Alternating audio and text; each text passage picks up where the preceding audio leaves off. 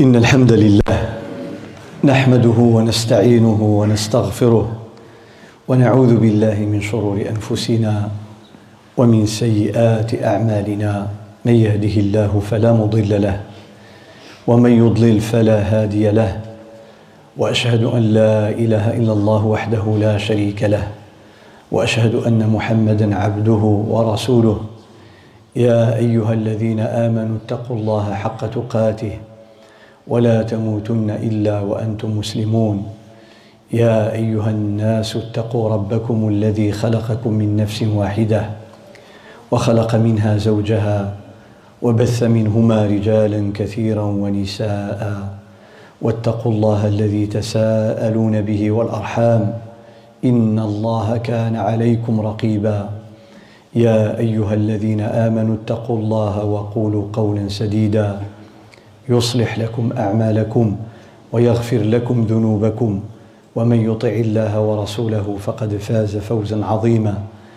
أما بعد فإن أصدق الحديث كتاب الله تعالى وخير الهدى هدى محمد صلى الله عليه وسلم وشر الأمور محدثاتها وكل محدثة بدعة وكل بدعة ضلالة وكل ضلالة في النار. معاشر الإخوة والأخوات نستأنف اليوم ما تبقى من فقه أحكام الجنائز وقد مضى معنا في الأسبوع الماضي أحكام ما يتعلق بمرحلة ما قبل قبل الموت وهي مرحلة الاحتضار التي يحضر الميت فيها أجله وهي مرحلة ما قبل خروج الروح. مرحله الاحتضار وما هي احكام هذه المرحله وما هي آدابها فقد تحدثت عن ذلك La semaine dernière, j'ai parlé de plusieurs étapes dans tout ce qui est voyage de l'âme, en commençant par l'étape qui précède la mort, la période de ce qu'on appelle sakarat, l'agonie. J'ai parlé des règles à observer, que ce soit par le mourant ou par les personnes présentes autour du mourant. ثم تحدثت بعد ذلك عن مرحلة ما بعد خروج الروح ولكن قبل الشروع في تجهيز الميت. بعد خروج الروح لكن قبل أن نبدأ في تغسيله وتكفينه والصلاة عليه وحمله ودفنه. هذه مرحلة ما بعد الموت وقبل التجهيز. Il y la deuxième étape qui suit la mort directement, mais avant de commencer les funérailles, c'est-à-dire la, le lavage mortuaire et ce qui va suivre par après. تحدثت كذلك عن احكام هذه المرحله التي ينبغي ان ننتبه فيها للميت وان لا نقول الا الخير وان نغمض عينيه وان نستره ونغطيه نغطي جميع بدنه وان نلين مفاصله J'ai parlé du fait qu'on doit fermer ses yeux. حتى الفم إذا بقي مفتوحا فإذا خرجت روحه لابد أن نرده إلى مكانه. وقد ذكر الفقهاء أنه قد يوضع قد يوضع شريط أو خيط شريط يوضع من هنا ويربط فوق رأسه من أجل أن يغلق أو ينغلق فمه. Si jamais la bouche est restée ouverte, on met un, une bande qu'on passe en dessous du menton et on va faire un nœud au-dessus de sa tête pour qu'elle reste fermée et qu'on travaille sur les articulations juste après sa mort. Pourquoi Pour avoir la facilité dans le lavage et dans le linceul. وتحدثت بعد ذلك عن تغسيل الميت ensuite le début du lavage mortuaire وتغسيل الميت ذكرت فيه الأصل وهو حديث أم عطية رضي الله عنها J'ai cité la référence, la première référence, comme j'ai insisté sur le fait de retenir dans chaque chapitre de la jurisprudence quelles sont les références de base, les principes, qui représentent une référence pour tous les détails ou pour la majorité des détails. هذا الحديث حديث يعده أهل العلم أصلا في باب تغسيل الميت وهو حديث أم عطية الأنصارية رضي الله عنها التي كانت كما قال الحافظ ابن عبد البر غاسلة النساء في زمن النبي صلى الله عليه وسلم وبعده. C'est la femme qui lavait, qui s'occupait du lavage des femmes décédées au temps du prophète صلى الله عليه وسلم ou après la mort du prophète عليه الصلاة والسلام بل إن كبار العلماء كانوا يأتون إليها بعد وفاة النبي صلى الله عليه وسلم كان كبار العلماء يأتون إليها ليتعلموا منها غسل الميت Même des grands érudits de savants venaient chez Umm Atiyya pour apprendre comment laver le mort. وقد نص العلماء على أن أحد المتخصصين في فقه تغسيل الميت محمد بن سيرين من التابعين محمد بن سيرين est un grand érudit vous le connaissez souvent dans l'interprétation des rêves mais c'est aussi un juriste. فهو معروف في تفسير الإسلام ومشهور بذلك لكنه كان فقيه وإمام من أئمة العلم والدين. وهذا الإمام كان يأتي إلى أم عطية لتعلمه كيف يغسل الموتى. Il a appris chez Umm Atiyya comment faire le lavage des. ففي هذا الحديث بين النبي صلى الله عليه وسلم أن تغسيل الميت يكون ثلاثا أو خمسا أو سبعا أو أكثر من ذلك كما في رواية رأى الغاسل أو المغسل الحاجة إليه ولكن أن يكون وترا على الأفضل Donc il est préférable que ce soit un nombre impair en commençant par trois fois ou bien cinq ou bien sept si nécessaire on rajoute. Mais minimum trois fois c'est recommandé. L'obligatoire c'est une fois.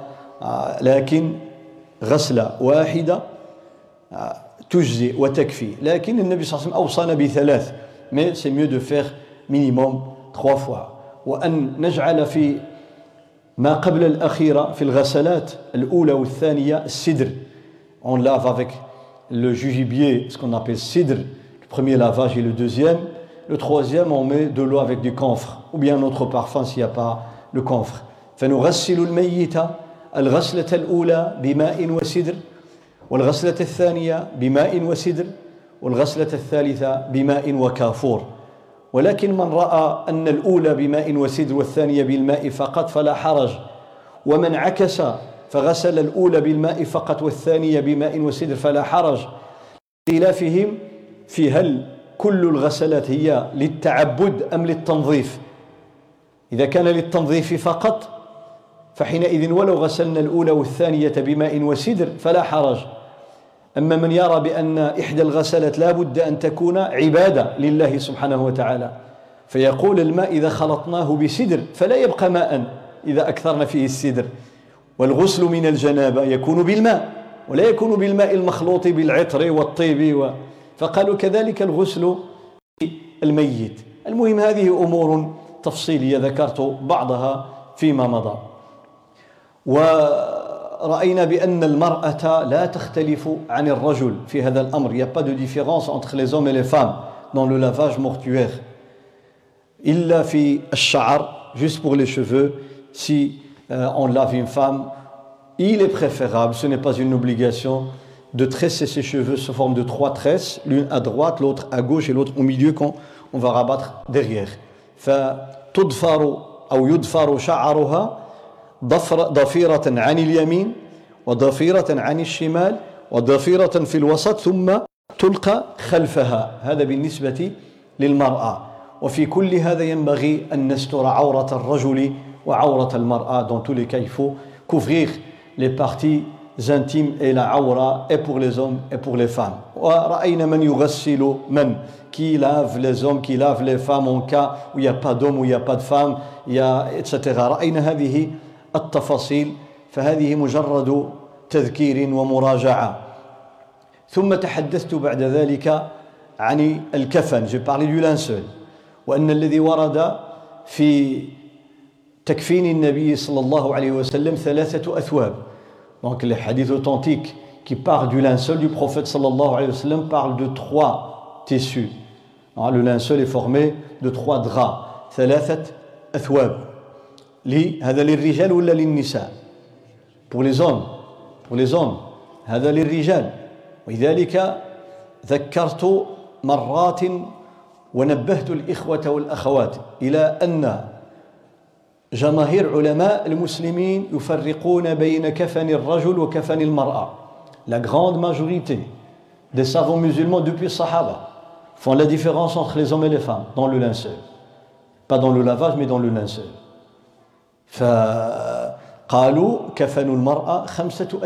Ils disent que c'est cinq pièces, pas trois pièces.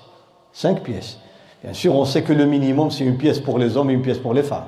Le strict minimum, si on arrive à couvrir tout le corps. Ça, c'est en cas où il n'y a pas de tissu. إذا لم يوجد ما يكفي من الثوب فثوب واحد للرجل إذا ستره من رأسه إلى قدمه يكفي إذا لم يوجد غيره على وجه الأفضلية. وبالنسبة للمرأة كذلك. لكن إذا أردنا أن نطبق المستحب ونأتي بالسنة si on veut pratiquer ce qui est recommandé ce qui est conseillé les hommes 3 les femmes 5 فذكروا للمرأة خمسة أثواب. إزار وقميص من عاتقها إلى قدميها ثم خمار يغطي رأسها وعنقها ثم يسدل على وجهها ثم لفافتين أي ثوبين واسعين donc il y a une pièce pour couvrir la partie inférieure comme j'ai dit comme une jupe ou un jupon la deuxième pièce pour la femme une tunique des épaules jusqu'aux pieds La troisième, c'est pour couvrir, c'est un genre de voile, pour couvrir la tête, le, le cou et par après le visage. Et puis deux tissus, des grands tissus assez longs et assez larges pour couvrir tout le corps.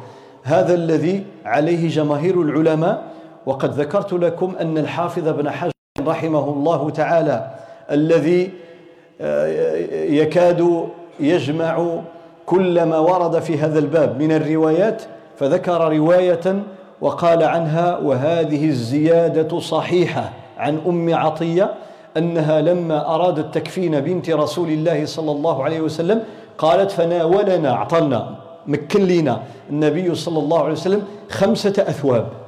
خمسة أثواب. وخمرناها كما يخمر الحي كما أن المرأة كتستر راسها والعنق ديالها في الحياة كذلك في الموت. donc cette version de أم عطية rapportée par le grand الحافظ بن حجر il dit clairement c'est une version authentique dans laquelle أم عطية dit que le prophète صلى الله عليه وسلم nous a donné cinq pièces pour mettre le linceul de sa fille. فمن ذلك أخذ جماهير العلماء أن المرأة تختلف عن الرجل في الكفن ولكن لا حرج من قال بغير هذا celui qui dit autrement, autre chose que ce que je viens de dire il n'y a pas de problème parce que le minimum obligatoire في unanimité de العلماء لأن الحد الأدنى الواجب هذا أجمع عليه العلماء وإنما اختلفوا في الأفضل والأحسن donc il y a des divergences par rapport à ce qui est meilleur sinon ils sont tous d'accord sur le fait qu'il faut couvrir et le corps de l'homme et le corps de la femme وذكرت أن الكفن ينبغي أي من السنة من المستحب أن يبخر وأن يطيب il est recommandé par la parole du prophète sallallahu alayhi wa sallam de, d'encenser, de mettre de l'encens pour le kafan. On prend les trois tissus, تاخذ ذاك الثوب الكفن فيه ثلاثة وبيان لي سانك بيس بوغ لا فام وهنا بالمناسبة لا فرق بين الرجل والمرأة. يا با ديفيرونس انتخ لي زوم اي لي فام بارابور أو بارفان باسكو بور نو با pas كو بيسكو سيت أون فام femme, elle با peut pas دوفون لي زوم les hommes. Maintenant, elle est فهنا قد يظن ظن أن المرأة لا تطيب ولا تبخر أكفانها ولا يضع عليها العطر. علاش كيقولوا المرأة دابا في الحياة ما ديرش البارفان وتخرج به وكذا. ياك كيقول لك نحت الميت إذا كانت غادي تجوز على الرجال ولا لا هذه ميتة. لا فرق بين الرجل و y a pas différence entre les hommes et les femmes فالخطاب واحد ونص على ذلك العلماء بل إن أسماء بنت أبي بكر رضي الله عنها. كما صح عنها la sœur de Aïcha رضي الله عنها أسماء la fille de Abu Bakr أوصت قبل موتها. قالت أجمروا ثيابي أي كفني إذا مت ثم حنطوني. أجمروا ثيابي إذا مت ثم حنطوني. المعنى الحديث لما تخرج الروح ديالي وتجيو تبغيو تكفنوني بعد ما تغسلوني بخروا الكفن ديالي. ولما تبخروا الكفن ديالي أنا كذلك عملوا لي الطيب والعطر. اذا نستفيد من هذه الوصيه امرين اثنين ان الكفن يبخر ويطيب وان الانسان كذلك يحنط ويطيب donc il y a deux recommandations dans ce, dans ce testament de Asma elle dit une fois que je serai morte bien sûr après le lavage encensez mon linceul et mettez-moi du parfum donc il y a du parfum sur le linceul et du parfum sur le corps مش واضح وهنا أنبه على مسألة في غاية الأهمية. Je vous rappeler quelques points importants et des règles dans, dans la, les funérailles. ما ينبغي أن يتنازع المسلمون في بعض التفصيلات في تجهيز الميت إما في تغسيله أو تكفينه أو حمله أو تحنيطه أو دفنه. ما ينبغي؟ وأتحدث عن الأشياء التي نص عليها العلماء Donc les choses que les grands érudits nous ont rappelées, malgré leurs divergences sur les détails. C'est un conseil pour les, les, musulmans, mes frères et sœurs, à ne pas se disputer là-dessus. Pourquoi Parce que je vais vous dire une chose et vous allez comprendre pourquoi. النبي صلى الله عليه وسلم امرنا ببعض الامور فيما يتعلق بالميت أمرا مطلقا يعني ما أعطانيش التفاصيل. قال نعملوا هكذا وما أعطاناش التفاصيل. ما أعطاناش التفاصيل. اذا ما أعطاناش التفاصيل هذا ماذا يعني؟ معني أن الانسان هذا غادي يعمل هكذا وهذا يعمل هكذا وهذا يعمل. الرسول صلى الله عليه وسلم خلاه هكذاك. Quand le prophète nous donne un ordre, un ordre où il n'y a pas de restriction et où il n'y a pas de détails. Ça veut dire quoi? Ça veut dire que les musulmans vont diverger sur les détails. C'est logique.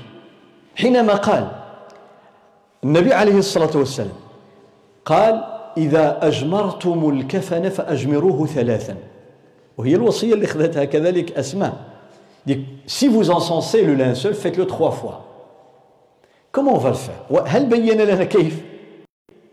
واش نخليو الكفن مطوي ونبخروه ولا نفتحوه ونبخروه ولا est-ce qu'on garde le linceul plié et on met de l'encens ou bien on l'ouvre et on met de l'encens il n'a rien dit قال بخروا الكفن فلذلك العقلاء ينبغي أن يفهموا عن رسول الله صلى الله عليه وسلم هذه الأمور il y a un ordre une recommandation bien sûr ce n'est pas une obligation mais il n'a pas donné de détails مش واضح ولا انتبهوا جيدا retenez, si pendant toutes ces séances, vous ne retenez, bien sûr, vous connaissez peut-être, Inch'Allah, euh, tout, mais juste une, une insistance, de retenir cette règle. Quand le prophète alayhi sallam, nous donne un ordre, une recommandation où il ne donne pas de détails, il sait que ceux qui sont là, ils vont diverger. Et ceux qui vont venir après, encore plus, parce qu'ils n'ont pas vécu. يعني الصحابة حاضرين والرسول صلى الله عليه وسلم يقول لهم بخروا ما قال لهمش كيفاش الصحابة غادي يختلفوا واللي جا موراهم وحنا غادي نختلفوا. واحد يبخروا هو مطوي واحد يفتح واحد يعمل هذا مور هذا واحد يجمعهم بثلاثة ويبخرهم. لا حرج في ذلك. ومن هنا لو سألتكم si je vous pose la question sur base de كيف نطيب الميت؟ ياك أسماء قالت ثم حنطوني. أسماء قالت عملوا لي الحانوط الحانوط هو خليط ديال الطياب ديال الأطياب جمع طيب. نخلطوا المسك مع المعنبر مع العود مع الكافور مع هذا يسمى الحا حانوط حانوط c'est un mélange de parfums. Et ce terme il est souvent utilisé pour les défunts. وهذه كلمة الحانوت تستعمل للميت. ما تسمع الحانوت يعني العطر ديال الميت.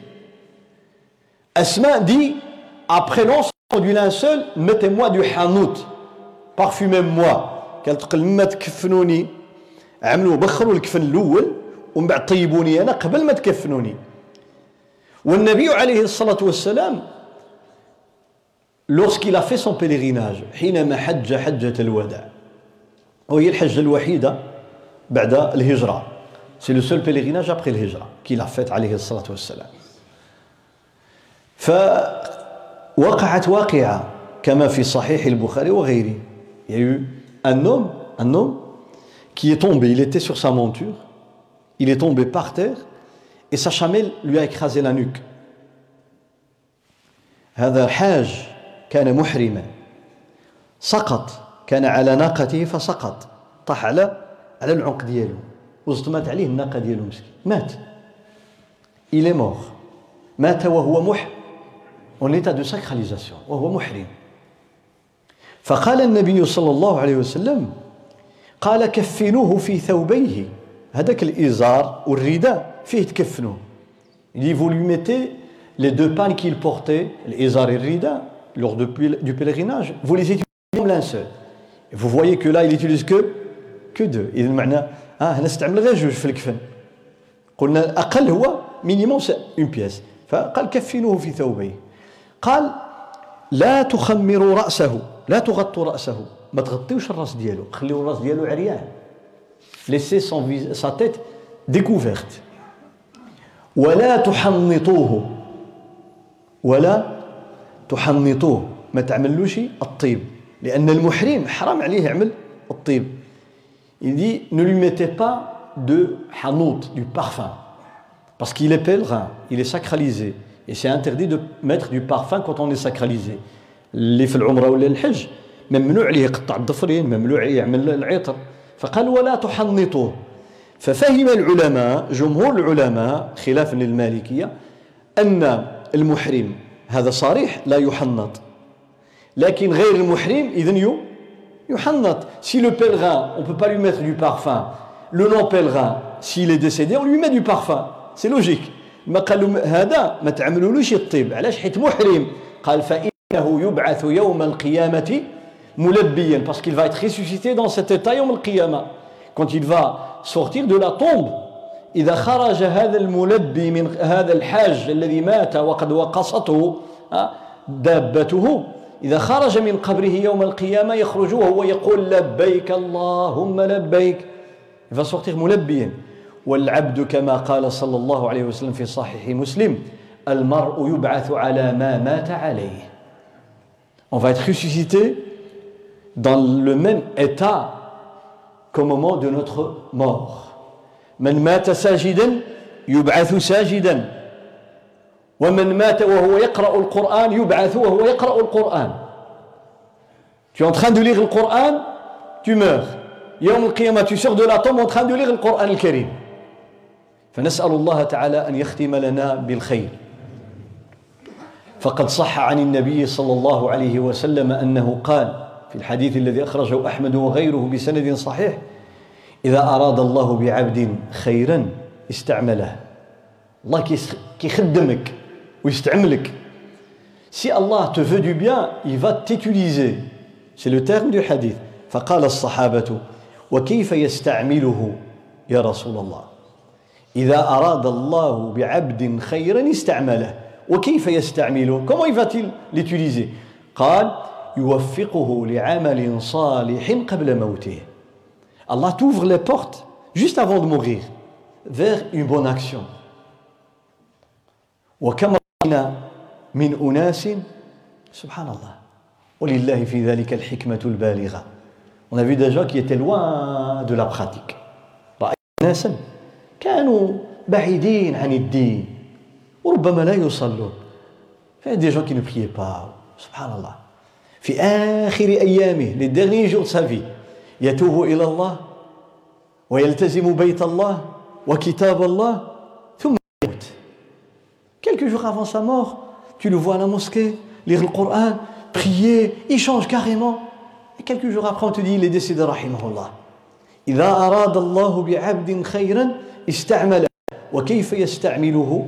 قال يوفقه لعمل صالح قبل موته. وفي رواية أخرى إذا أحب الله عبدا عسله. قال وما عسله يا رسول الله؟ قال يفتح له باب عمل صالح ثم يقبضه عليه. يموت على ذاك الحالة ديال الخير. فلذلك جو reviens sur la règle. ها هو النبي صلى الله عليه وسلم يقول عن المحرم لا تحنطوه. pas de parfum pour le pèlerin طبعا المالكي عندهم هذه حالة حالة عين كيقولوا لهذا الشخص ماشي كل الحجاج. آه ما علينا. معنى أن غير المحرم يحنط. Ça veut dire que quelqu'un qui n'est pas pèlerin il est recommandé de طيب الميت يحنط. هل بين لنا رسول الله صلى الله عليه وسلم كيف يحنط؟ ما عندنا.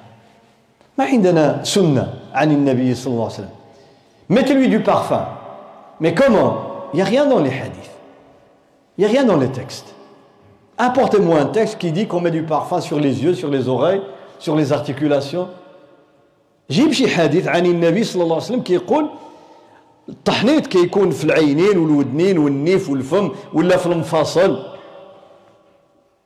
يا با قال حنطوا ها اذا الميت لا يحنط المحرم فيفهم منه أن غير المحرم يحنط لكن كيف vous avez compris le message. Le prophète n'a pas donné de détails. فلذلك العلماء فتحوا الباب. فتحوا الباب. Ils ont dit il n'y a pas de problème. تجي أنت تعملوا العطر وهنا وهنا وهنا ما لا حرج. لا حرج. واحد يعملوا في الشعر واللحية واحد يعملوا في المفاصل واحد يعمل في المنافير on voit dans les écoles juridiques alors par après une divergence et une richesse. quelqu'un qui va mettre du parfum sur les cheveux la barbe d'autres sur les articulations d'autres là les yeux la bouche le nez les oreilles les orifices لماذا لأن النبي صلى الله عليه وسلم أراد التيسير il a voulu la facilité il a voulu la facilité المهم عملوا العطر ما du parfum فترك ذلك الأمر على إطلاقه ولم يقيده صلى الله عليه وسلم ياك مفهومة si on ne comprend que cette règle ما شاء الله ولذلك العلماء حينما أرادوا أن يعلموا الأمة كيف تحنط الميت comme les écoles juridiques les savants même en dehors des écoles juridiques ont voulu nous montrer comment parfumer ils ont divergé et ils ont cherché dans la sunna il n'y a pas sunna directe mais ils ont été chercher chez les sahaba chez les tabi'in ثم بعد ذلك نظروا ماذا كان يفعل الصحابة وماذا كان يفعل التابعون والعلماء ولا حرج في ذلك ولذلك ابن مسعود رضي الله عنه وهو صحابي. ابن مسعود un compagnon c'est pas un messager ليس رسولا هو صحابي. جاء عنه أنه أوصى بوضع الحنوط في مساجد الميت. المقصود بالمساجد مواضع السجود. الأعضاء التي كان يسجد عليها الميت. ابن مسعود n'y a pas de détails dans les hadiths du prophète sallallahu alayhi wa sallam mais on a une parole d'Ibn Mas'ud qui disait mettez du parfum sur les, les membres qu'on utilise lors de la prosternation qui sont en nombre de sept hein? le visage c'est-à-dire le front le nez هذا واحد ياك زائد جوج اليدين ها ثلاثة زائد الركابي ها خمسة وزائد الأصابع الرجلين ها سبعة Donc mettre du parfum sur le corps d'un mort, sur son front avec le nez, parce que là, dans la prosternation, on touche le sol avec le nez et le front. لأن السجود يكون على الجبهة وعلى الأنف خطر الناس اللي كيسجد على الجبهة وكيرفع نيفو les gens qui soulèvent le nez dans la prosternation c'est une erreur السجود يتم على سبعة أعضاء كما أشار النبي صلى الله عليه وسلم Donc on met du parfum sur le front, le nez, les deux mains, les genoux et les orteils du pied. هذا ابن مسعود قال هذا هل قاله النبي صلى الله عليه وسلم؟ لا on n'a pas dans le hadith ولذلك لما جاء العلماء كما ذكر ابن قدامة صاحب المغني le grand Ibn Qudama al-Hanbali dans le, son encyclopédie juridique euh, al-Mughni قال يوضع الحنوط في مغابنه ما تكلمش على مواضع السجود. قال المغابن يعني في هذه العبارة. عندنا ابن مسعود يقول في مواضع السجود ابن قدامة زاد قال المغابن المغابن les articulations c'est les articulations هنا وهنا وهنا هنا. هنا. الأماكن اللي مخبعة. معناه ممكن يجتمع فيها الوسخ. là peuvent se cacher les saletés, comme les aisselles, derrière les genoux, hein, les articulations. هذا ابن قدامة قال ولم ينكر عليه personne n'a dit où tu ما أنكر عليه أحد. لماذا؟ لأن النبي صلى الله عليه وسلم لم يفصل ولم يقيد. Le prophète n'a pas donné de détails. C'est-à-dire c'est une chose courante. Il n'y هذا تيسير وتسهيل على على الأمة واضح إذا هذا ما يتعلق بالحانوط وبالكفن donc ثلاثة أثواب توضع بعد أن تجمر أو تجمر. Met d'abord donc le l'encens et on dépose. ونضع هذه الأثواب الثلاثة الواحدة تلو الآخر première pièce la deuxième et la troisième. Après vous verrez إن شاء الله la pratique. ونرى ذلك بعد قليل إن شاء الله هذه ثلاثة أثواب واضح فيها سيكفن الميت وتوضع بعض الأشرطة أو الشرائط خيوط تحتها ومد دي بوند اون دسو باش لما نعملوا الميت لداخل ونكفنوه هذيك الخيوط غادي نربطوا بها الكفن pour attacher le linceul on met de, un genre de bande en dessous en dessous des linceuls donc avant on dépose une deux trois on a besoin de plus on met plus il n'y a pas de problème Selon la longueur de la personne على حسب طول الإنسان. يجي واحد يقول لك خصك تعمل سبعة لا خمسة لا لا.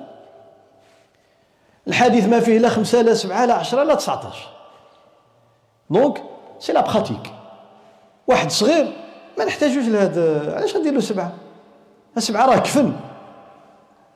donc on a besoin de 3 on met 3 5 5 7 7 ça dépend على حساب طول الإنسان. إذا الكفن ديالو طويل كنكثروا داك الخيوط علاش لان لما نهزوه كيتحرك يتحرك يتحرك غادي تفتح الكفن باسكو كونت اون برون اون بورت لو كور si on ne met pas de lacet, si on ne met pas de bande, pas de ficelle, eh bien, avec le mouvement répété, euh, ça va s'ouvrir, le linceul va s'ouvrir. Alors, c'est ça le rôle. Donc, c'est pour, pour couvrir et protéger L'intimité du défunt. من أجل ستر الميت واش واضح لذلك اللي يجي يقول لك واعطيني الدليل على هذا الله يهديك الدليل أن أجمع المسلمون على وجوب ستر الميت وهذا الستر ما لا يتم واجب إلا به فهو واجب إحنا عملنا له الكفن لكن إذا كان خفنا من باب سد الذريعة نقطعوا الطريق على الحرام عافي غادي نهزوه يلا يتحرك يتحرك يمكن غادي تفتح Donc là, c'est la même règle, il n'y a pas de détail dans la tradition. Mais le point qui fait unanimité des savants, c'est qu'il faut protéger l'intimité du défunt. Nous, on sait qu'il y a un grand risque, à force de porter, de bouger quand on marche pour porter le défunt, pour l'enterrer. Vous avez vu on fait l'enterrement Des gens qui sont au fond de la tombe, les autres qui sont à la surface. Et le fait de le passer, ça bouge.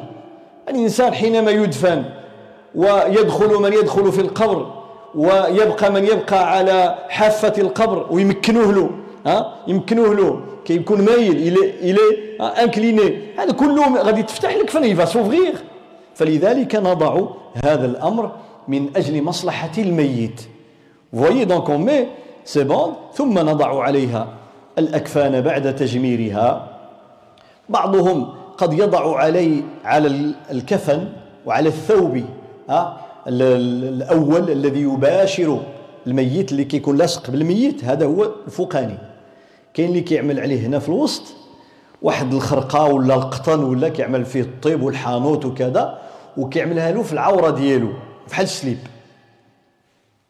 علاش كيقول لك باش إذا خرجت شي نجاسة ما غاديش توسخ الكفن وما غاديش تطلق الرائحة. يعني لمصلحة الميت. Donc vous allez voir, et vous avez vu certainement, qu'on met un genre de couche ah, du coton parfumé, qu'on dépose au milieu du linceul et qu'on va rabattre sur les parties intimes du défunt. En cas où il y a des impuretés qui sortent quand on va le porter, etc., eh bien, ça ne va pas se voir sur le linceul. Donc c'est une couche, un genre de couche pour couvrir. فهذا كذلك لا حرج في ذلك لا حرج في ذلك. فهذا لمصلحة الميت.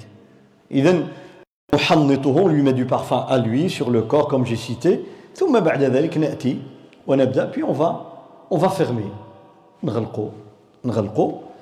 أنت كتعمل يدك الشمال ها؟ وكتعمل عليها اليمين. oui dans la prière on met la main gauche puis la main droite eh bien on va rabattre le côté gauche et puis le côté droit ففي الكفن غادي تعمل تجيب الجهه ديال الشمال. ها؟ الشمال ديال الميت. ها الراس ديالو la tête là vers la قبلة كيشوف القبلة. غادي نشد عليها هكذا من الشمال ونعمل عليها اليمين. نشد من الشمال الثانية ها ونعمل اليمين. الشمال اليمين. ثلاثة. بعد ذلك après on commence نبداو نربطو من الراس. نربطوه مزيان. ونربطوه هنا وهنا وهنا حتى للرجلين enferme tout. أحيانا بعض المغسلين qu'ils font? Ils gardent euh, la dernière partie à fermer c'est vers la tête. كيخليو الميت كيشدوا يشدوا له على رجلين وعلى ركابي ديال المهم كيخليو الراس هو الآخر علاش باش اذا بغى شي واحد باقي يشوفو يشوفو comme ça si quelqu'un les proches ou les amis voudrait jeter un coup d'œil un dernier coup d'œil اذا بغى يشوفوا اخر واحد كيجي باقي الراس ديالو باين يشوفوا le regarde bien l'embrasse ثم après on ferme هذا هو الكفن en résumé هذا هو c'est le linceul en résumé وسياتي التطبيق ان شاء الله تعالى اما الصلاه على الميت لا بريير مورتوير لان الان قد كفنا غسل وكفنا شنو باقي؟ باقي الصلاة. On a fait donc la lotion, le lavage mortuaire, on a fait, on a mis le linceul, il nous reste la prière, puis le fait de l'accompagner, puis l'enterrer. فبقي لنا الصلاة والتشييع أي مرافقة الميت إلى القبر والدفن. ثم ما يأتي بعد بعد الدفن بحول الله تعالى.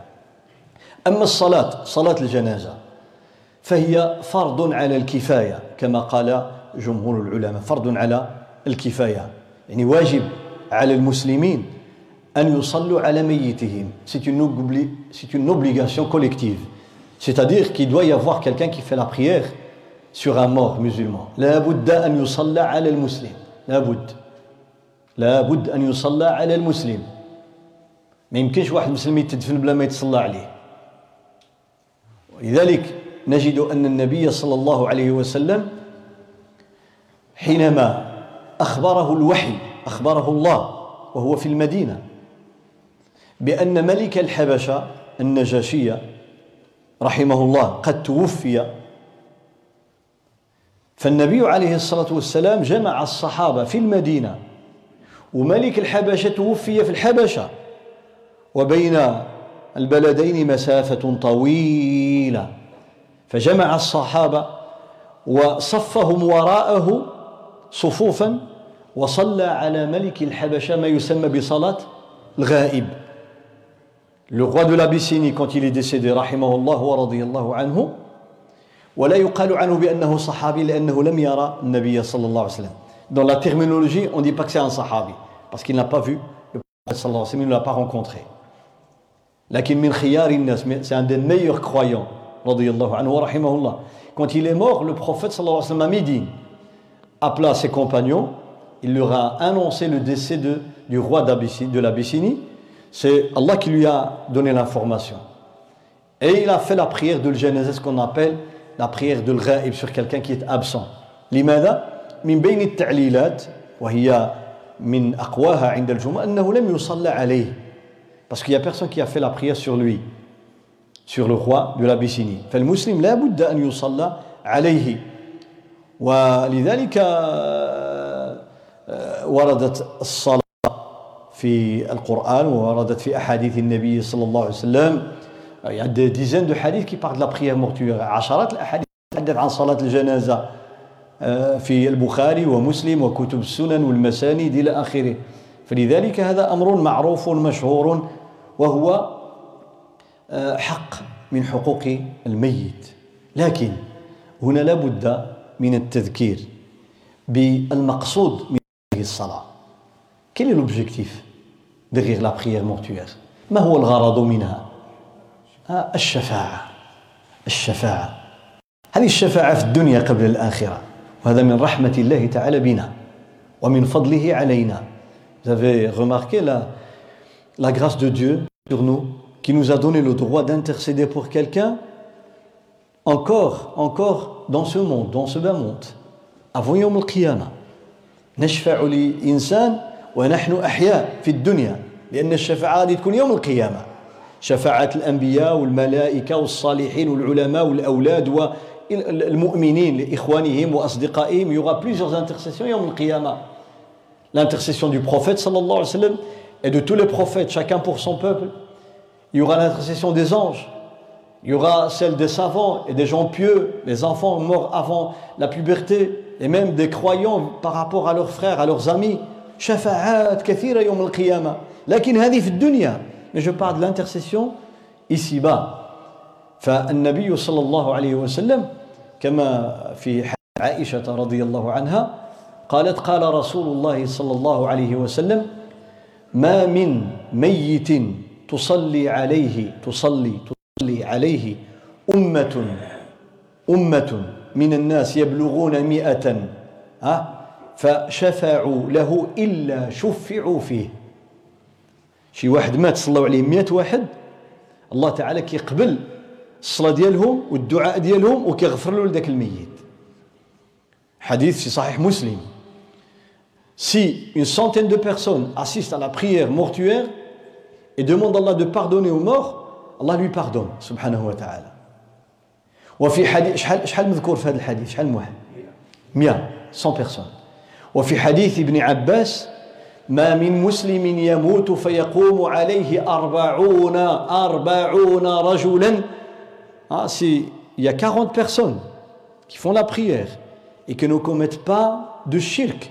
لا يشركون بالله شيئا إلا شفعوا فيه الله يقبل شفاعتهم يقبل شفاعتهم بل جاء في حديث ثالث un troisième hadith regarde جينا من 140 شوف هذا الحديث. ما من مسلم يموت فيصلي عليه ثلاثة صفوف. A trois rangées شحال فيهم في الصفوف؟ فيهم جوج جوج فيهم ثلاثة ثلاثة. Importe le nombre. فيقوم عليه ثلاثة صفوف. قال صلى الله عليه وسلم إلا أوجب أي وجبت له الجنة. Allah lui donne le paradis في رواية إلا غفر له. والحديث بعض أهل العلم صححه وبعضهم حسنه وبعضهم ضعفه مرفوعا. أي أنه قال رسول الله أن كلام النبي. قالوا لا. لكن ديال الصحابي صحيح. mais donc y a des avis différents par à l'authenticité de ce حديث est-ce qu'il a حديث du prophète صلى الله عليه وسلم? Certains, ils ont dit oui, il est authentique. صحيح. D'autres ils ont dit il est valide. حسن. D'autres ils ont dit c'est la parole d'un sahabi. Même si c'est la parole d'un sahabi il ne peut pas le dire de sa tête. حتى ولو كان هذا الكلام كلام صحابي كيقول العلماء ما يمكنش يكون قالوا من عنده لأن باش عرف بان الله غادي يغفر له وانها خصها تكون ثلاثة الصفوف من الاحسن واضح معنى انه سمعها من النبي صلى الله عليه وسلم ولذلك استحب العلماء ذلك وذكر ذلك شراح مختصر خليل المالكي وكذلك الحنابلة ذكروا هذا. les savants des différentes écoles ils ont dit recommandé قالوا مستحب تكون إذا العدد قليل عمل ثلاثة الصفوف. Il n'y a pas beaucoup de monde mais trois تبارك الله توكل على الله. وما زاد فهو خير. اذا فالمقصود من صلاة الجنازة أن يشفع للميت. فهي دعاء. فهي دعاء. لذلك لا ركوع فيها ولا سجود. il n'y a pas d'inclinaison il n'y a pas de prosternation لانها دعاء واضحه لانها Dua, le but principal derrière la prière mortuaire, c'est quoi L'invocation. الدعاء الدعاء ولذلك الحنفية والمالكية لا يرون وجوب قراءة سورة الفاتحة كيقول لك هي صلاة الجنازة كلها دعاء dans l'école malikite Hanafi il dit c'est pas une obligation de lire le Fatiha Pourquoi il dit c'est des invocations mais je reviendrai par après. سأعود إلى هذا الموضوع. إذن هذه صلاة الجنازة فيها أربع ها؟ شحال ديال التكبيرات؟ combien y a de تكبير. أربع تكبيرات. أربع تكبيرات. واضح؟ quatre fois. قد يقال ولكن وجدنا بأن النبي صلى الله عليه وسلم والصحابة منهم من كبر خمسا ومنهم من كبر ثلاثا ومنهم من كبر ستا ومنهم من كبر سبعا ومنهم من كبر ثمانيا ومنهم من كبر تسعا Il y a dans les références le nombre de takbir fait ou bien par ou bien par ses compagnons. Ça va de 3 à 9. كما يذكر القاضي عياض رحمه الله أن التكبيرات التي وردت في الأحاديث والآثار عن الصحابة وعن النبي صلى الله عليه وسلم من ثلاثة لتسعود. يدي دو تخوا نف جات ثلاثة ابن عباس كبر ثلاثة النبي صلى الله عليه وسلم والصحابة كبروا أربعة سيدنا علي كان يكبر ستة وخمسة وربعة علي فوزي آه سي تكبير. إذا كان الميت من الذين شاركوا في بدر. الصحابة اللي كانوا شاركوا قديما في بدر في غزوة بدر لما كيموت الواحد منهم سيدنا علي كان يكبر عليه شحال ستة تكبيرات à l'époque de Ali on parle bien des années après la mort du prophète sallallahu alayhi wa sallam euh, presque 25 ans après la mort du prophète sallallahu alayhi wa sallam quand le mort est quelqu'un qui était parmi les gens de Badr il faisait six takbir si c'est pas un badrite mais c'est un sahabi cinq c'est un simple musulman quatre كان علي سيدنا علي رضي الله عنه إذا صلى على أهل بدر يكبر ستا وإذا صلى على غيرهم من الصحابة يكبر خمسا وإذا صلى على سائر المسلمين من التابعين فيكبر أربعا. واضح؟ فوردت آثار ثلاثة أربعة خمسة ستة حتى تسعود ولكن قال القاضي عياض وقال الحافظ ابن عبد البر ابن عبد ابن عبد البر وغيرهما من أهل العلم ذكروا أن هذا الأمر كان. قال واختلف الصحابة في عدد التكبيرات من ثلاث إلى تسع ثم أجمعوا على أربع ثم أجمعوا على أربع. Il dit par après il y a eu consensus des savants sur le chiffre 4 ان اربعه ما تزيد ما ni plus ni moins. هذا الذي عليه جماهير علماء الأمة la grande la grande majorité écrasante des musulmans de toutes les écoles confondues ils disent quatre تكبير أربعة ديال التكبيرات وقد أيدوا هذا القول بما جاء عن سيدنا عمر رضي الله عنه.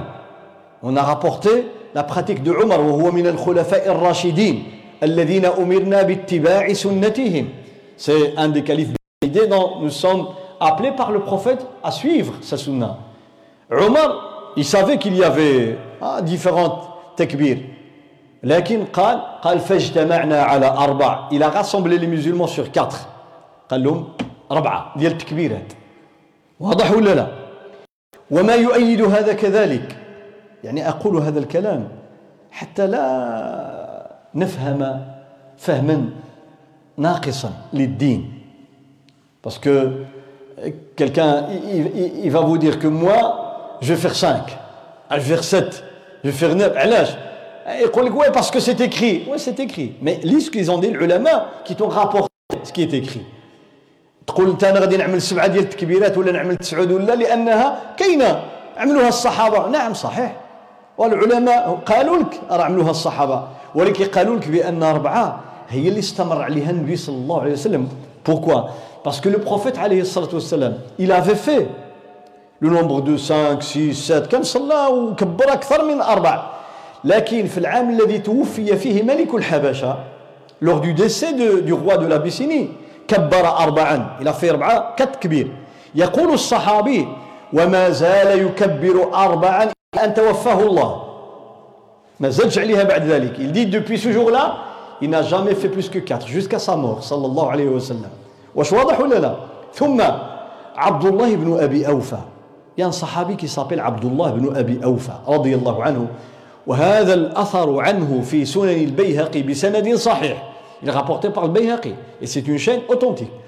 عبد الله بن أبي أوفى صلى وهو صحابي صحابي صلى الجنازة بعد وفاة النبي صلى الله عليه وسلم. Il a fait une fois la prière mortuaire. صلى كبر الأولى première la deuxième la troisième? Quatrième تكبير كبر أربعة تكبيرات ثم دعا كما نفعل نحن بعد التكبيرة الرابعة مازال كندعيو للميت nous après le quatrième تكبير on fait الدعاء pour pour les gens للناس والمسلمين بعد التكبيرة الرابعة فهو مكث ساعة يدعو هكذا في الآثار بقى les gens derrière lui كيقولوا ياك ربعة كملهم il a fait les quatre تكبير واش غادي يسلم؟ علاش ما سلمش؟ ياك ما غادي يزيد الخمسة اسكي فا فالو كم تكبير لما كمل السلام عليكم. رحمة الله كمل. قال لهم كنتم تظنون أنني سأكبر خامسة؟ ها كنت صحابكم غازيد الخمسة. Vous pensiez que j'allais faire un cinquième takbir un قال لا. فقد كبر النبي صلى الله عليه وسلم أربعا. Il dit non, je ne ferai pas un cinquième takbir. Parce que le prophète a fait quatre takbir. ما نعرف بأن النبي صلى الله عليه وسلم راه وقف بعد ما صلى على النجاشي فهذا كان أمرا مشهورا عند الصحابة بعد ذلك وعند العلماء وعند أهل المذاهب واش واضح ولا لا دونك فيغ 4 هذا عليه تكاد تكاد تتفق كلمة الأمة على هذا الأمر فمن زاد فالخلاف c'est pas une grande divergence c'est pas un problème ولكن جمع كلمة المسلمين خير من تفريقهم لأن بعض المرات الإنسان كيعجب له يجي خلف fois, on a cette envie de faire quelque chose pour se distinguer. أنا عملت واحد حاجة ما عملها أحد. شنو؟ أنا عملت تكبير سبعة المرات. علاش؟ parce que c'est dans les livres. وما قرأ العلماء العلماء العلماء les savants هم اللي جابوا لك هذا الحديث وهم اللي شرحوه لك ودابا انت كتخجليهم على على الجنب. فالانسان لابد أن يفهم ما يفعل. اذا الصلاة أربع تكبيرات. ومن خالف فهذا خلاف فقهي في الفروع. دونك كاتخ تكبير. الطهارة ذكر العلماء اتفاق العلماء على اشتراط الطهارة. إلا خلاف شاذ. L'immense majorité des juristes disent que la purification est une condition. C'est-à-dire faire les ablutions. يعني الإنسان يتوضأ هذا نقل العلماء الاتفاق إلا خلافا شاذا. Faire les ablutions. غادي تكبر الأولى. بعد الأولى après le premier تكبير قراءة الفاتحة récite الفاتحة. ثم نكبر الثانية نصلي على النبي صلى الله عليه وسلم. ثم نكبر الثالثة وندعو للميت. ثم نكبر الرابعة وندعو لمن شئنا من المؤمنين والمؤمنات. ثم نسلم تسليمة واحدة résumé, premier takbir, Fatiha. Deuxième takbir, la prière sur le prophète sallallahu alayhi wa sallam. Troisième takbir, invocation pour le défunt. Quatrième, invocation pour tout le monde. Et après, on fait un seul salam. هذا باختصار صلاة الجنازة لكن الفاتحة لماذا اختلفوا فيها أن الصحابة اختلفوا parce qu'il y a eu divergence entre الصحابة صح عن عبد الله بن عمر رضي الله عنه وعن أبيه كما في موطأ الإمام مالك بسند صحيح d'après عبد الله بن عمر sa pratique ومعروف بن عبد الله بن عمر كان متمسكا بسنة رسول الله صلى الله عليه وسلم حتى أحيانا يبالغ فكان رضي الله عنه لا يقرأ في صلاة الجنازة وبه أخذ المالكية والحنفية récitait pas Fatiha dans le janaza. Abdullah ibn Omar. Et d'autres sahaba aussi. وغيرهم من الصحابة. ما كانوا يقرؤون الفاتحة. فأخذ بهذا الحنفية والمالكية كيقولوا دعاء c'est des invocations واضح؟ Juste pour comprendre. وعندنا ابن عباس وأبو أمامة وغيرهما من الصحابة. دوت صحابة تلك ابن عباس أبو أمامة نقلوا قالوا السنة أن تقرأ بعد التكبيرة الأولى فاتحة الكتاب. Ils disent la sunna c'est de réciter surat al-Fatiha après le premier takbir. بل إن ابن عباس كما في الصحيح dans le Bukhari كان إذا صلى الجنازة quand il faisait la prière de الجنازة الله أكبر يقرأ الفاتحة جهرا il récitait الفاتحة à haute voix قال لهم لما كمل لتعلموا أنها سنة وحق Il dit comme ça vous allez savoir que vous sachiez que c'est une sunna vraie. واضح؟ فهذا هو سبب الخلاف. ومنهم من أخذ طريق وسط قال يستحب قراءتها. lui c'est recommandé de réciter الفاتحة. حنا كنقراوها لما ورد. donc nous récite الفاتحة. باسكو قال ابن عباس من السنة. وقال أبو أمامة من السنة. فنعملها. وهي خير وبركة لنا وللميت. واضح؟ التكبيرة الأولى بعدها الفاتحة ثم التكبيرة الثانية. ثم نصلي على النبي صلى الله عليه وسلم. وقد وردت الصلاة على النبي عليه الصلاة والسلام في حديث أبي أمامة. D'après أبو أمامة on fait la prière sur الرسول صلى الله عليه وسلم ثم بعد الثالثة ندعو للميت. وهناك عدة أدعية plusieurs invocations. وقد قال النبي صلى الله عليه وسلم إذا صليتم على الميت فأخلصوا له الدعاء. فأخلصوا له الدعاء. Quand vous faites la prière mortuaire, faites des invocations sincères pour le défunt. أخلصوا له الدعاء الدعاء يخرج من القلب لأن هذا الميت لا يستطيع أن يدعو c'est fini pour lui il ne sait pas demander ni prier ni quoi que ce soit لا يستطيع أن يدعو ولا أن يصلي ولا فيحتاج إلى دعاء إخوانه وأخواته فأخلصوا له الدعاء après le quatrième takbir d'après Abu Mama on fait dua aussi pendant un certain temps تسليمة ثبتت عن النبي صلى الله عليه وسلم وثبتت عن عدد من الصحابة رضي الله عنهم كابن عباس وابن عمر وأبي هريرة وغيرهم تسليمة واحدة La majorité de Sahaba dont nous avons des références, ils n'ont fait qu'un seul taslim. Et nous avons des références authentiques d'après le prophète sallallahu alayhi wa sallam, un seul taslim.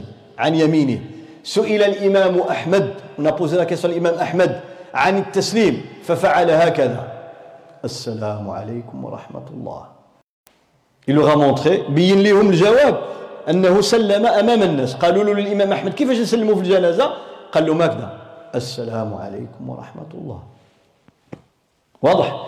منهم من يقتصر على السلام عليكم اللي كيزيد وبركاته كلها لا حاجة في ذلك. لماذا؟ لأن غيجي يقول لك الواحد. ما تجي تقول له لا السلام عليكم فقط. لا السلام عليكم ورحمة الله. لا وبركاته. يقول لك جيبها لي من حديث ديال النبي صلى الله عليه وسلم. ها encore la règle. Le prophète a fait un السلام عليكم. السلام عليكم ورحمة الله. اللي زاد وبركاته فلا حرج في هذا الأمر في هوى واسع. الحنفية عنده جوج تسليمات. الحنفية disent deux تسليم. علاش؟ عبد الله بن مسعود رضي الله عنه قال ثلاث ثلاث من السنة تركهن الناس.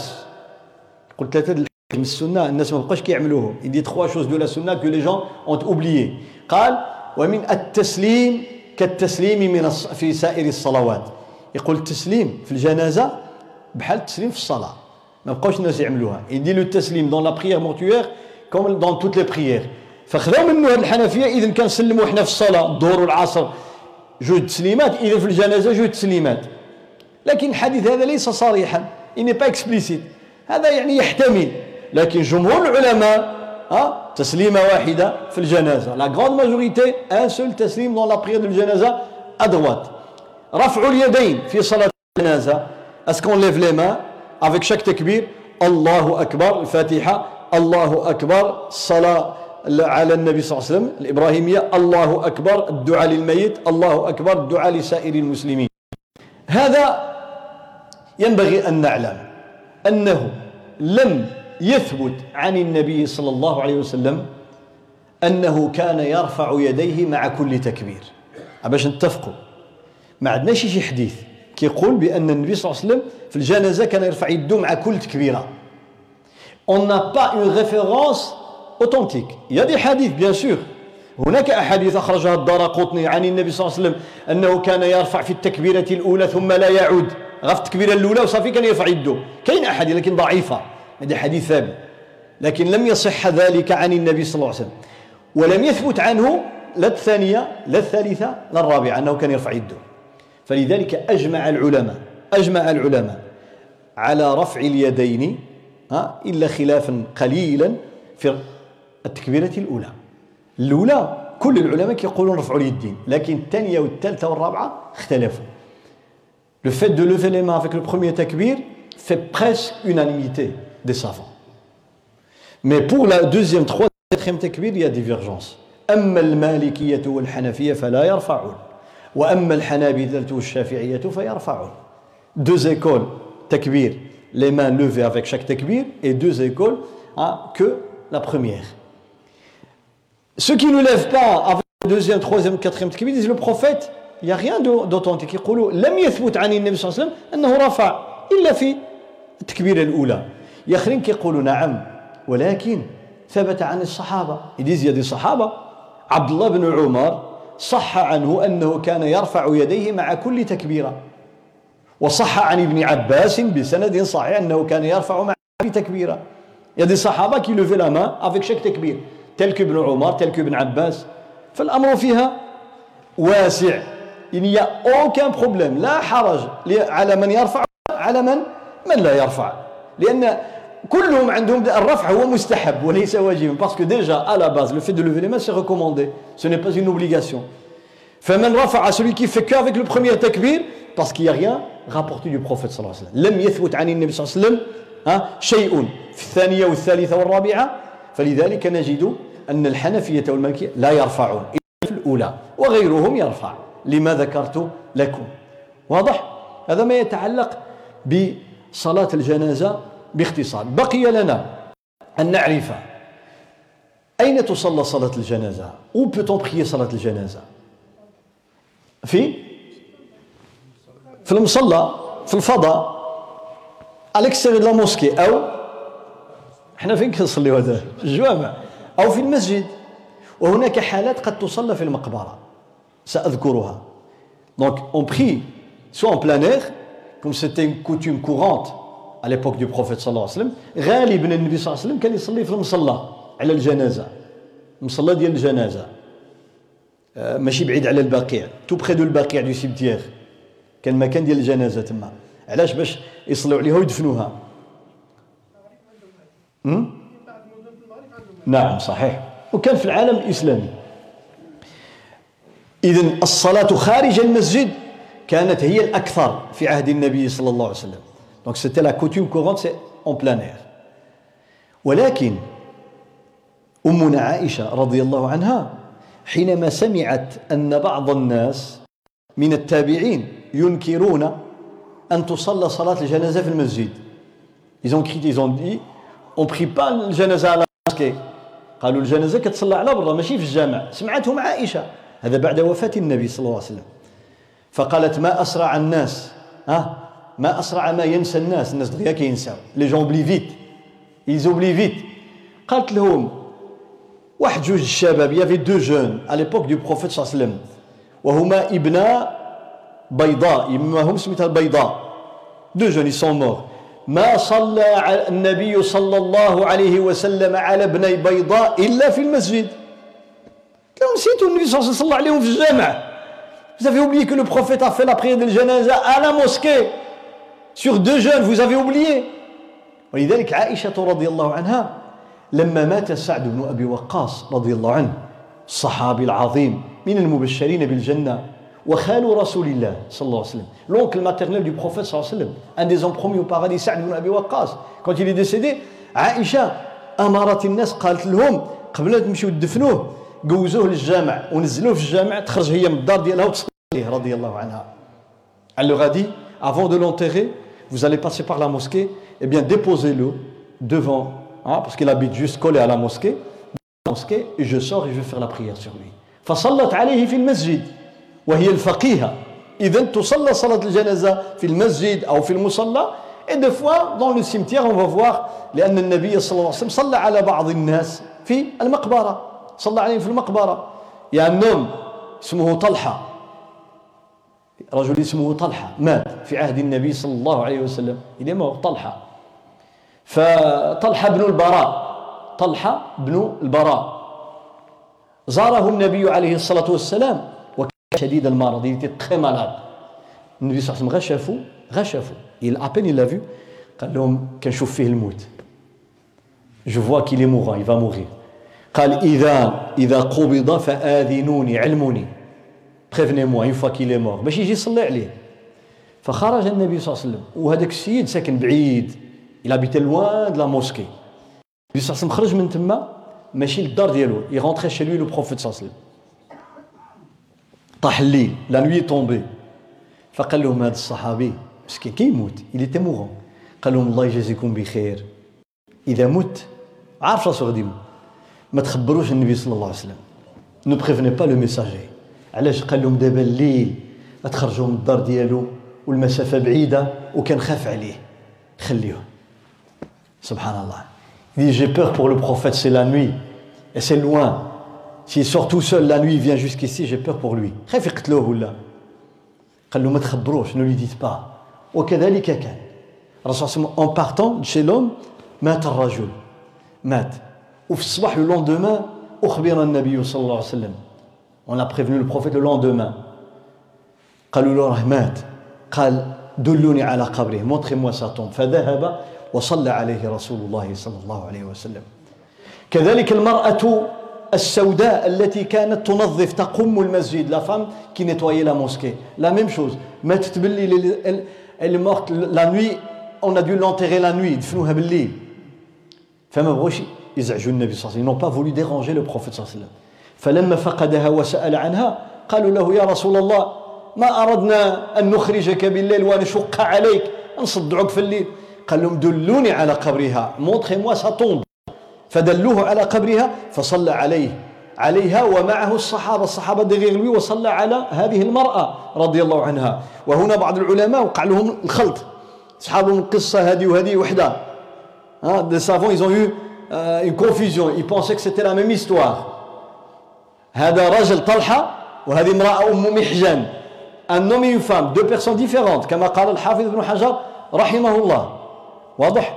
إذا نصلي في المسجد أو في الفضاء وأحيانا أحيانا. نقول أحيانا.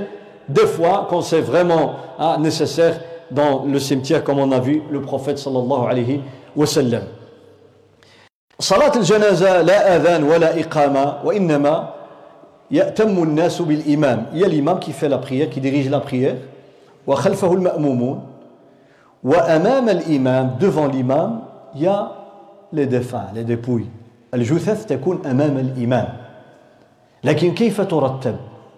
comment classer؟ ها comment classer les corps devant الإمام كيف ترتب؟ واش بالطول هكذا سطرا واحدا أو لا الواحدة تلو الأخرى في جهة القبلة dans quel ordre de classement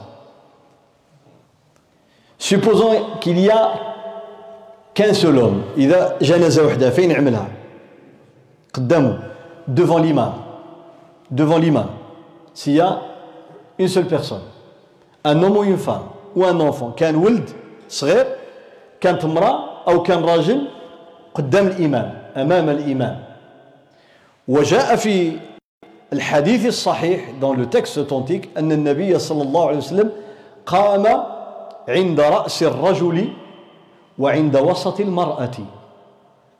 Dans la tradition authentique le prophète صلى الله عليه وسلم s'est tenu debout face à la tête quand il s'agit d'un homme et face à la ceinture quand il s'agit d'une femme. لما كتكون امرأة كان وقف ليها النبي صلى الله عليه وسلم عند النص ديالها. مكفنة ها مكفنة باش يسترها كما قال بعض أهل العلم الناس اللي موراه ما يشوفوهاش comme ça on voit pas hein, parce qu'elle est dans un linceul il peut être trop serré donc c'est pour encore plus d'intimité que l'imam se met au centre de plutôt devant la ceinture ou derrière la ceinture de la femme هكذا يعني عللها بعض من يرى خلاف ما ما ذكرت اذا واضحة؟ الآن إذا كان راجل تجي قدام راسه الله أكبر. كانت امراه عند النص ديالها الله أكبر. وكاين اللي كي كيعكس. l'inverse ولا حرج في هذا. فلكل كما وجهة هو موليها ولا حرج في ذلك. لكن si un homme femme إذا كاين امرأة وراجل من يكون أقرب من الامام ها الرجل ثم المرأة. Donc l'homme puis la femme. S'il y a des hommes un homme une femme un enfant. كاين امرأة راجل وطفل كنعملوا الراجل أقرب من الإمام ثم الصبي l'enfant ثم المرأة إلى جهة القبلة. فإذا كان جماعة من الرجال يا 10 hommes 15 30 40 كما يحدث أحيانا عند نزول الأوبئة أو الكوارث quand il y a des tremblements de terre نسأل الله العافية. كيكون زلزال كيموتوا الناس بالمئات. quand il y a des pandémies كيموتوا الناس بالمئات. ما تقدرش تبقى تصلي على واحد بواحد un par un par, c'est pas possible, faut faire vite حتى لا تنتشر الأمراض. sinon y a de choléra et cetera فلذلك خصهم يجمعوا. فهنا لو أنهم رتبوا صفا واحدا فهو جائز. ولو رتبوا الواحدة تلو الآخر هو جائز. Tout est permis. que ce soit sous forme de ligne devant l'imam ou bien sous forme de hein,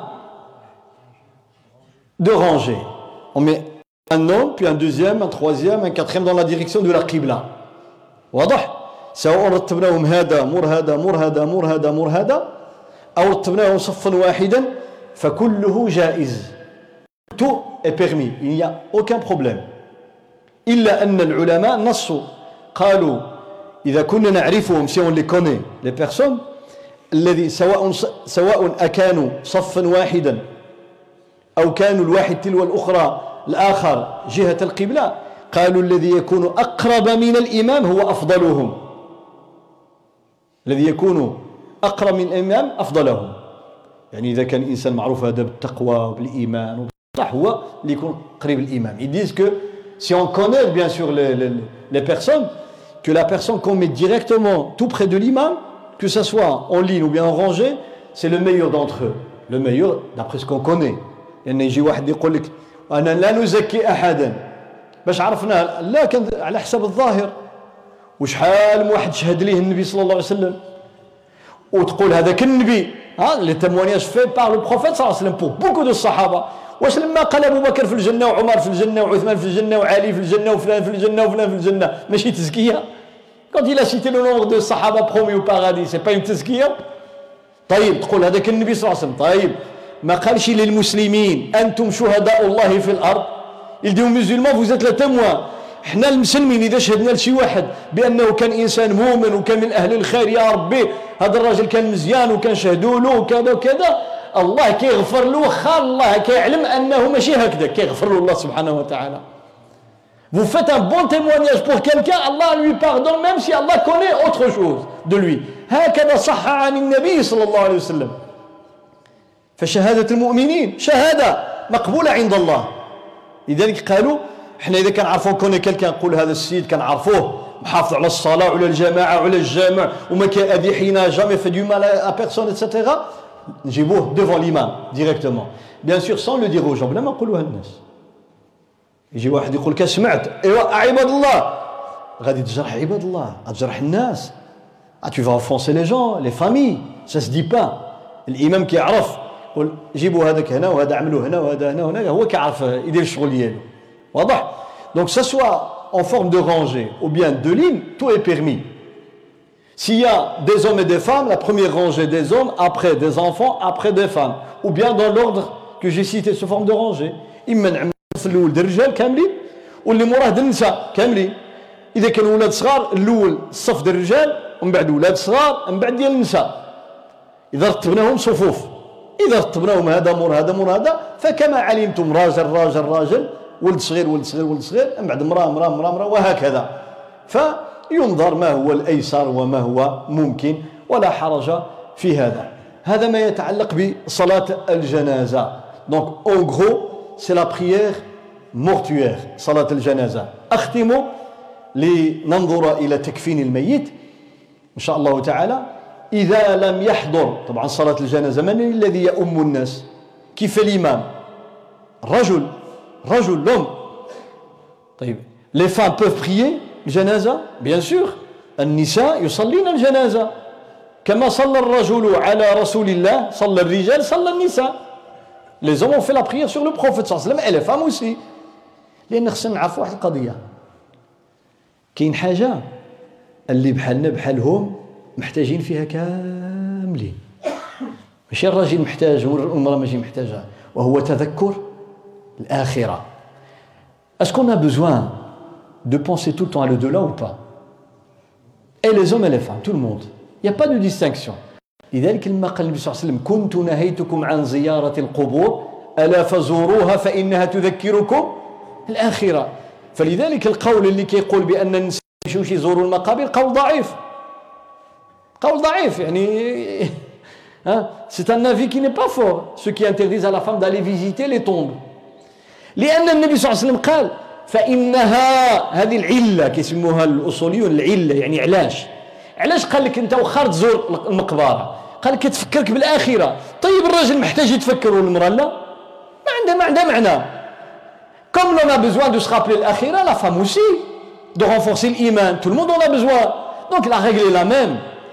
لذلك عائشة رضي الله عنها كانت بعد وفاة النبي صلى الله عليه وسلم تزور قبر أخيها عبد الرحمن أم المؤمنين elle visitait la tombe de son frère Rahman après la mort du prophète صلى الله عليه وسلم un mois avant la mort du prophète صلى الله عليه وسلم elle demanda au prophète Ya Rasulallah si jamais je visite la tombe de quelqu'un qu'est-ce que je vais comme dua. Il lui a pas dit non les femmes ne peuvent pas. Il lui a enseigné le dua qu'on répète tous les jours quand on va au cimetière. إحنا الدعاء ديك السلام عليكم أهل الديار من المسلمين والمؤمنين أنتم السابقون وأنا ان شاء الله بكم لاحقون منين جبناها امنا عائشه قبل ما يتوفى الله النبي صلى الله عليه وسلم بشهر قالت له يا رسول الله اذا زرت أنا أنا زرت المقبره ولا القبر اش غنقول المقابر علمنا الدعاء ما قالناش النساء ممنوع يمشوا للمقابر واش واضحه ولا لا donc le prophète lui enseigne الدعاء pour aller au cimetière Et après la mort du prophète, elle va au cimetière. Et on dit la femme, elle ne peut pas aller au cimetière. هذا خطأ هذا خطأ يعني خلاف كذا وكذا الأدلة واضحة وضوح وضوح الشمس واضح ولا لا النساء إذا لم يوجد غيرهن لا يوجد إيمان من الرجال وحضرت الجنازة ولا يوجد من يصلي عليها إلا النساء سينيا Hein, il y a un mort, il n'y a personne parmi les hommes pour faire la prière. Il n'y a que des femmes. Une, deux, dix, vingt, mille, peu importe. شادين عنده ها يصليو الجنازه يصليو ولا ولا يخليوه بلا صلاه واش الدعاء ديالهم ماشي مقبول qu'ils vont intercéder pour lui الدعاء الدعاء غيدعيو له غيدعيو له. ربما الدعاء ديالهم يكون مقبول قبل ديالنا حنا. Peut-être leur invocation passe avant les nôtres. إحنا فينا مشاكل بزاف. ها؟ ايوا وشوف سيدنا آدم هو الأول اللي دار تمارة في الجنة. ولذلك الله تعالى ما قالوش فتشقى يا قال فتشقى. أنت اللي غضرب تمارة. ها؟ ولأنه هو خذ القرار يأكل من الشجرة. هي قالت له زعما وعلاش لا وكذا ها؟ وديرها وما كذا ولكن شكون خذ القرار هو؟ parce que il a آدم il a pris la décision de manger il assume هو سبحان الله لذلك قال لك العلماء الله تعالى لما جا التنعم النعيم. quand الله parlait des bienfaits les délices du paradis الجنة. قال يا آدم قلنا يا آدم اسكن أنت زيد وزوجك. ها؟ et ton épouse. Il cite Adam et son épouse. Dans les délices. لكن لما جات العقوبه فتلقى آدم من ربه كلمات فتاب عليه. ما قالش عليهما. كأنه هو اللي دار المعصية. مع أن حتى هي كانت من الشجرة Et quand il dit Allah qu'il a agréé le repentir de Adam alors que les deux étaient pécheurs, il n'a pas cité l'épouse. ها باش يقول له انت اللي باش نعرفوا اذا اذا وجد النساء فقط قال العلماء من المذاهب المختلفة ومنهم الإمام النووي في كتاب المجموع قال إذا لم يوجد من الرجال من يصلي على الميت ووجد نساء فيجب عليهن أن يصلين عليه بلا خلاف بين العلماء. لا خلاف. Pas de divergence là-dessus. Que les femmes, les femmes doivent faire la prière. واجب عليهم يصليوا عليه واجب عليهم لكن واش وحدة منهم تكون إمام ها؟ ويخرن موراها في حال الرجال أو كل وحدة تصلي بوحدها؟ لا يا دو زافي soit une fait imam comme chez les hommes ou bien chacune prie toute seule. Même en même temps. قالوا واخا يصلوا في وقت واحد وحده هنا وحده هنا وحده هنا وحده هنا الله اكبر الله اكبر الله اكبر لا حرج لكن حتى اللي كيقولوا بهذا الكلام يقولوا بما ان عند كثير من العلماء المرأة يصح أن تكون إماما للنساء. لا فام elle peut faire imam pour les femmes. كما كانت أم ورقة في عهد النبي صلى الله عليه وسلم. قالوا مراعاة لمن قال بهذا القول فالمرأة دير إمام. Elle fait comme les hommes. هي تجي تكبر موراها نساء دغيغ elle déranger elle dirige la prière. وتصلي صلاة الجنازة على الرجل. وصلى الله وسلم على سيدنا محمد وعلى آله وصحبه. الحمد لله رب العالمين. ça c'est le résumé هذه خلاصة. خلاصة. طبعا غتجي لنا إن شاء الله تعالى إضافات. on va voir encore des détails détails إن شاء الله.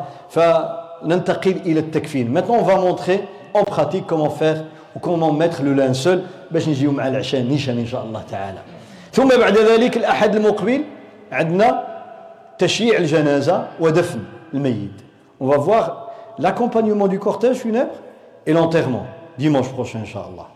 Wa jazakumullahu.